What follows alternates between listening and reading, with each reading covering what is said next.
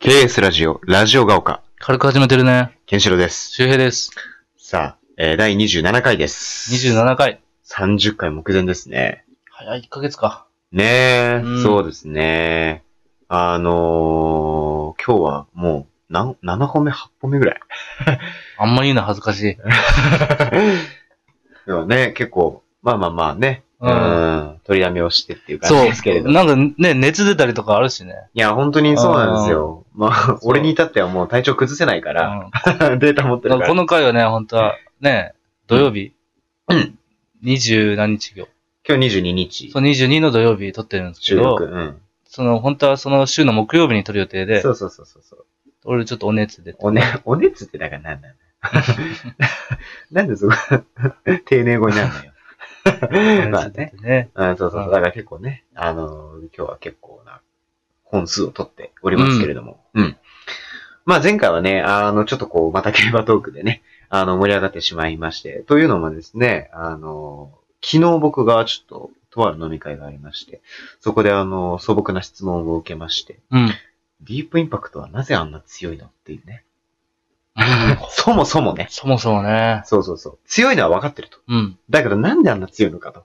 そういう質問を、あの、いただきまして、うこれが意外に深いというか難しいというか。まあ前にもちょっとあの、血統の面にも触れたけど、うんまあ、血統もいいんですよ。そうそうそうそうそう。、で、お父さんサンデーサイレンスっていううんそれアメリカのすごい競走馬うで、ん。で日本のね、あの、吉田氏が、うん。もう今ノーザンファームのうん。吉田氏が、そうの自分の持ってるうん。馬とかをうん。全部売ってまで、うん。サンデー一頭を買ったんですよ。ん。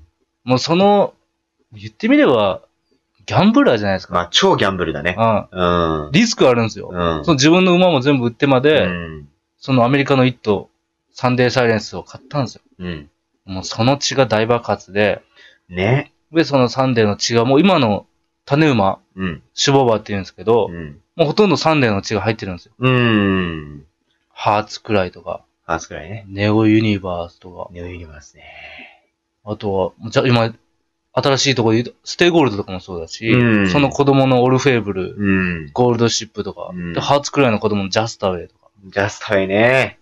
うん。サンデーの血入ってますから、ね。そう、すごいよね。やっぱ辿っていくと、もうそこうにん、行くっていうパターンはあるよね、かなり。うんうんうん。それぐらいすごい馬なんだけれども。そうまあ、そのサンデーサイレンスの子供っていうね、うん、ディープインパクトがね。そうう。ん。っていうのも、まあ、だからそう、血統っていう面もあるんだけど、実際ね、まあその竹豊さんの、まあ、テクニックじゃないけれども、うんまあ技術的なところもあるし、うんまあ一つではないよね、うん強い理由っていうのはね。だからそこはすごく、まあ、深いというか、まあ、ロマンがあるというか、っていうね。でも、それにしても強いけどね。そう、だから、強いを、こう強すぎるよね。 強すぎる。だから、一番足が速い馬に、うん。もう一番すごいジョッキーが乗って、うん。それは一番すごいでしょっていう。まあ、当然じゃ当然なんだけどね。そそうで、前回は、あの、その、ディープインパクトのすごいレース、代表例として、その、若駒ステークスとう。いうう。ん。これ勝ち方が良かったよね。うんまあ、そ、の、オープン戦で、その、G1 とかではないんですけどうね。ん。そのそうだねん。でもやっぱ勝ち方、あの、末足って言うけどね。そうそうそうそう、最後の直線のあの直線で伸びの足をね。そう。後ろからブワーってくる末足。うんディープの末足これはすごがいっすよ。爆発した。飛んでるって言うからね、よくうね。ん。うん。そう。言ったんですよね、武井うが。そうそうそうそうそう。ディープが飛んでいると。いや、これはね、これね、感覚だけと思うじゃないでうすか。ん。実は、こう、物理学的にも、ディープの走りを研究したところで、うん。やっぱそういう、他の馬とは違う走りで、うん飛びの大き。さ、うん。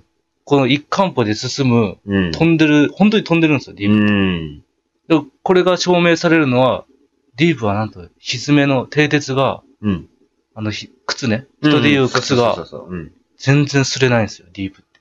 うん。競馬的に、あの、昔から言われてるのは、速い馬ほどすぐ蹄鉄を変えなきゃいけないっていうああ。のが、もう常識だったんですけど、うんディープの場合は、あんだけ走って、あんだけ速いのに、うん。蹄鉄が綺麗なまんまっていう。えーあもう飛んでるんですよ、ディープは。なるほどうね。ん。いやー、本当にね、レース知らない人は本当にね、見ていただきたいですよね。いや、本当にわかりますから。どれだけすごいレースをしているのか。ただ、そのディープインパクトでも負けるんですよ。負けてます。これでもうね、これは、ねえ、触れたくないけど ね。なかったことにしてあげてほしいよね。だからね、もうしょうがないですけどね。ううんーん。いや強い馬でもね、やっぱ負けるときは来るんですよ。まあさっき言ったあの、名前に出たハーツクライという馬そにう。うん負けてるんですよね。で有馬記念も、そう有ね馬記念、有馬記念に出たのがディープが2005年そうです。ぐらい。いでう、ん。ディープがまだ3歳、3歳世代の時で、そうそうそうそう。クラシックって言われるんですけど、その3歳は。うん。クラシック世代で菊花賞走った後にうん。出た有馬記そ念うで。そう。で、1個上のね、うんハーツクライ。その時もハーツクライは4歳でもコバっすよ。そうだね。4歳からもうコバって言われるかそらう、ね。古い馬って書いてコうバんと戦って、初めてコバ先生にそうそクラシックから出てきた怪物が殴り込みですよ。う。うん。いわば甲子園球児のそうだ怪ね物がプロに殴り込みみたいなうん。ことですよ。そしたらもうディープは圧倒的一番人気で、その中でも。うん。で、ハーツクライはね、もともとディープと一緒で、あの、後ろから行く馬なんですよ。うん。末足勝負の、うん。馬なんですけど、ルメールは。まあ、その時、まだ短期で来てね、うんフ。ランスから短期で来て、そうそうそうそう。ハーツくらい乗って、クリストフ・ルメールっていうジョッキーがね、うん、いるんですけど。で、考えたんですよね。やっぱ、ディープと用意どんで走って勝てるわけないと。うん。一緒の末足勝負で、ディープと後ろから行っても勝てるわけないから。ってうん。言ってあのずっと末足勝負だったハーツくらいを、ルメールは先行策で持ってくんですよ。そうなんだよ。それが正解だったんですよ。ね。そうなんですよね。そう。先行策で行って、まあ先行の前目につけうてんう、んうん。で、ずっと。前の方にいて、逃げ粘るっていう競馬をしたんですようん。結局、ディープがすごい素足で、うん来てね、来た来た。で、もうあと何十メートルあったらってういうん勝負だったんですけど、ハーツくらいが逃げ切るんです よ。うん。これはね。これはまた、 それが馬の力だけじゃないっていう。そうだうね。んうん。やっぱその戦略っていう戦か略も、駆け引き駆とけいう引か。きもあるし。あるもんね、うん本当に。うーん。だからそこは深い、馬の深いところ、競馬の深い深といこところで。ではあるよね。そだから面白いです。それこそね、それこそっていうか、そのハーツクライに乗ってたクリストフ・ルメールもね、今やもう、すごいジョッキーになりましう。たよ、日本でも。なったね。う。うんん。今はもう日本のジョッキーなんですよね。そうそう、時、 JRA のね。うん。 JRA って日本中央競馬会のね。そうですね。で、その短期で外国人騎手を受け入れたりしてるんですよね。うん短期免許でそうそうそう JRA そうに乗れる。うん。で、デムーロとかルメールも昔はそれでそう。来てて、うん。でも二人とも日本大好きで、うん。デムーロに関してはもう日本でダービー勝ってますからね。そうだね。うん。えーユニバースニュで。ーユニバースね。うんえでもその時からもう日本でずっと二人は競馬したいっていうので、ーうん。 JRA の試験を受けて、そう、だからすごい親日家なんだよね、そそのう二人ね。二人とも一回落ちてます。それはいい じゃん。一回受けてそう、、もういいじゃない。で、あの、二人仲良し、肩組んで撮ってる写真ありますよね。あるね。調べたら出てくるからそうね、普通に。うん、免許証を持ってこう二人で。そうそうもう。その二人が今やもうい驚や脅威の存在になってますからね。いや、でも、もう認めざるを得ないというかね、これはもう本当に、うん。 味まあで方にもしたら。、若手ジョッキーも目が詰まれるとか言うけど、お手本増えますか。まあ確からに、うん。そうだよね。まあ、底上げにもなるんじゃないかってう。いうん意味でも。ちなみに、ミルコ・デムールと竹豊、すごく仲がいいです。ちなみにルメールは竹豊がとても尊敬し ます。あの、デムロの場合はね、あの、前、情熱大陸でね、うんあの出てたんですけど、出てそたねの時に、あの、竹豊さんがすごくね、お世話してあげたらしいんだよね。うん。そので、日本に来た時にね。だから、それもあって、やっぱなんか仲良くなったらしいけれどもね。そう、だからルメールも言ってたんですよ。あの、日本人ジョッキーがたまに海外行っうてん修行するみたいなうんうんことに疑問を抱いて。うん。うーん。ルメールはその時、まだフランスにいたのか知らないけど、うん。なぜあんな日本に竹豊がいるのに、うん。わざわざ海外来るのみたいあな。あ。豊見ればいいじゃんって。なるほどね。そう。ルメールからしたら、ルメールも結構豊似てるんですよね、乗り方もちうょっと。ん。だから、やっぱ竹豊がいるの、いるから、うん。そこ見てやっぱね、学びなさいよって。うん。そう。武豊さんはね、すごい、もう馬乗りがうまいですからね。うん。技術もすごいけど、まず馬に乗るのがうまい。うん。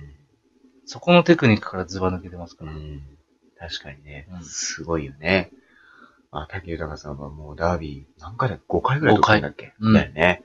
一番最近がね、2013年かなうん ?2013 年の絆っていうまでね。絆。うー ん。怪物の子 供絆。怪物の子供ってわかる。お父さんディープインパクトです。そう、だからね、親父にも竹豊さん乗ってて、その子供も竹豊さん乗ってて。どっちもダービーを取るっていうね。ああ。またね、その、ね、絆が2013年に勝って、で、絆凱旋門賞も出たよね。うん。そうそうそう。 4着でね。そうそう、ハープスターっていう馬と一緒に出たんだっけな、その時。あ、違う、忘れエピファネイアか。そう。オルフェーブル、 オルフェーブルと出てか。うんオルフェーブルの2回目の時と一緒に出てそ。うだね。うん。トレブっていうね、あー、トレブね。あー、あヨーロッパのね、すごい牝馬がいるんですよ。そう。牝馬ですからね。うん。牝馬ってメスですから。そう。やっぱ筋量軽いから。うん。で、その時3歳牝馬で、うん。だから3歳牝馬ってことはう、ん。もともとコバの牝馬でもうんマイナス2で、うん。 3歳ってなったらまたマイナス2だから、うん。もうめちゃくちゃ軽いんですよ、筋量差が。うん。それで、トレブ勝って、まあトレブその後も連覇するんですけど、うん。結局は強かったんですけど、オルフェーブルも絆も破れるっていう。そうだね。うん。オールフェーブルの敗戦ほど悔しい凱旋文章はなかったね。な いね。その前の年のソレミアの時が一番きつかっいたけどや、なあれはさ、 ここれ前も、も言ったけど ね、そう前も言った、多分。本当にこのくだりうん。再放送感があるよ ね。うん、リピート放送してるよね。うん。いや、でもこれ本当悔しかったからな。最後直線ギリギリで刺されたからな。もあうそんなにともう絆の、オルフェーブルの子供もデビューしたし、ーうん。絆の子供も、もうそろそろ来年、再来年ぐらい、うん。デビューしますからねそうやって受け継がれていくんですよ。ディープの孫ですよ。ね。うん。あの、ディープインパクトが、じいちゃんになるっていうね。じいちゃん。 でもまだまだ現役で子供産んでますかいらやそうそうそう。 すげえ元気。すげえ元気。ディープ。 ね。そう。バリバリですよ。ううんん、そうなんだよね。だから、でもそれが日本ダービーって、やっぱロマンがあるよね。うん。 2013年はね、絆が取って、2014年はワンアンドオンリーが取って。ハンドリー。頑張れ。 いや、そうなんだよ。あの、ダービーを取って、取ったからといって、その後めちゃくちゃ羽ばたくっていう保証は別にないんだよね、そう。まだうん3歳で早熟っていう早く可能。ね。そうそうそうそうそう。だって俺らでもいた小学生の頃から成長が早いやつとかうんいるじゃないですか。いるいるいる。大人になったら結局そうでもなかったみたいなうん。ことでもないけど、やっぱ能力ないと勝てないんですけど、うんやっぱダービーがず、まあ、みんなの全盛期じゃないから。うん。そうなんだよね。で、また何が辛いかって言ったら、やっぱダービーって一番名誉あるじゃないですか。うんダービー取った馬は、そうだね。ダービー馬と言われ、そうそうそれを取ったジョッキーはダービージョッキーと言われ、調教師はダービートレーナーと言 われる。ねう。。そすべてにダービーでもう。名誉あること名誉あることなんですようう、だからダービーを取ったがゆえに、うんこう活躍できなかったら、お前、偽りのダービー馬だとか。ねえ、そういうレッテルじゃないけどね。やっぱ歴代のダービー馬はみんなすごいですから、すごいっすうよ。ん。うん。確かに。だから、それだけ背負うもんがあるってことですそよう、ね。それだけに、だから、その、まあ、ワンアンドオンリーはね、だからちょっと、うん、他のダービーバーに比べてちょっと羽ばたけなかったっていうね、あの、あり ますけど、その次の年にダービーバーになったドゥラメンテっていう馬がね、怪物。これがね、あの、めちゃくちゃ強いんだけど、去年のね、宝塚記念で、うん。レース後に、ちょっと異変が。つまずいてね。そうそうそう。怪我して怪我して引ね、退引退せまざるを得なくなっあ、もともと足元強くなかったけどね。うんなんか、ね、宝塚記念、2位だったんだっけな宝塚記念。で、終わった後にデムーロが、あの、そう、さっき言ってたそのデムーロっていうのがね、そうあジョッキーがドラメンテに乗ってたんだけど、レース終わった後にドラメンテから、あの、デムーロが降りて、降りたおどうしたどうしたみたいな感じになって、ざわつき始めて、そしたらちょっと異変があって、みたいな。そうで、怪我しちゃってて、って引退せざるを得なくなってっていうのがあったから、これはかなり悔しかったね、ドラメンテは。は。ああ、そうね。で、その時の宝塚記念取った馬がマリアライト。マリアライド。ヘビなジョッキーね。エビナマサヤシうね。ん。え北海道出身ね。えー、ね。 滝豊と同期のジョッキー。そうね。確かに。 そうなんですよ。うん。えーえーちなみにその時俺の親父はね、ステファノスっていう馬にかけてました。うわ、惜しかったね、確か。キャロットファァームの馬ですね。 えー、まあね、残り30秒になってしまったんですけれどうも、ん。やっぱ競馬とかあっという間ですね。あっという間ね、まだデュラメンテ喋りた かったな。あデュラメンテあのーデムーロがうん今まで乗った馬で一番強い馬っていうぐらい、うん。いや、これは間違いないかもしれない。うんでも、デムロが言うぐらいだからね。怪物ですよ。うん、果たしてその話を次するのか否か。3回連続競馬トークになるのか否か。第28回、ちょっとさせてね。お楽しみにということさせでて。、ラジオが丘、さよなら。さよなら。バイバイ。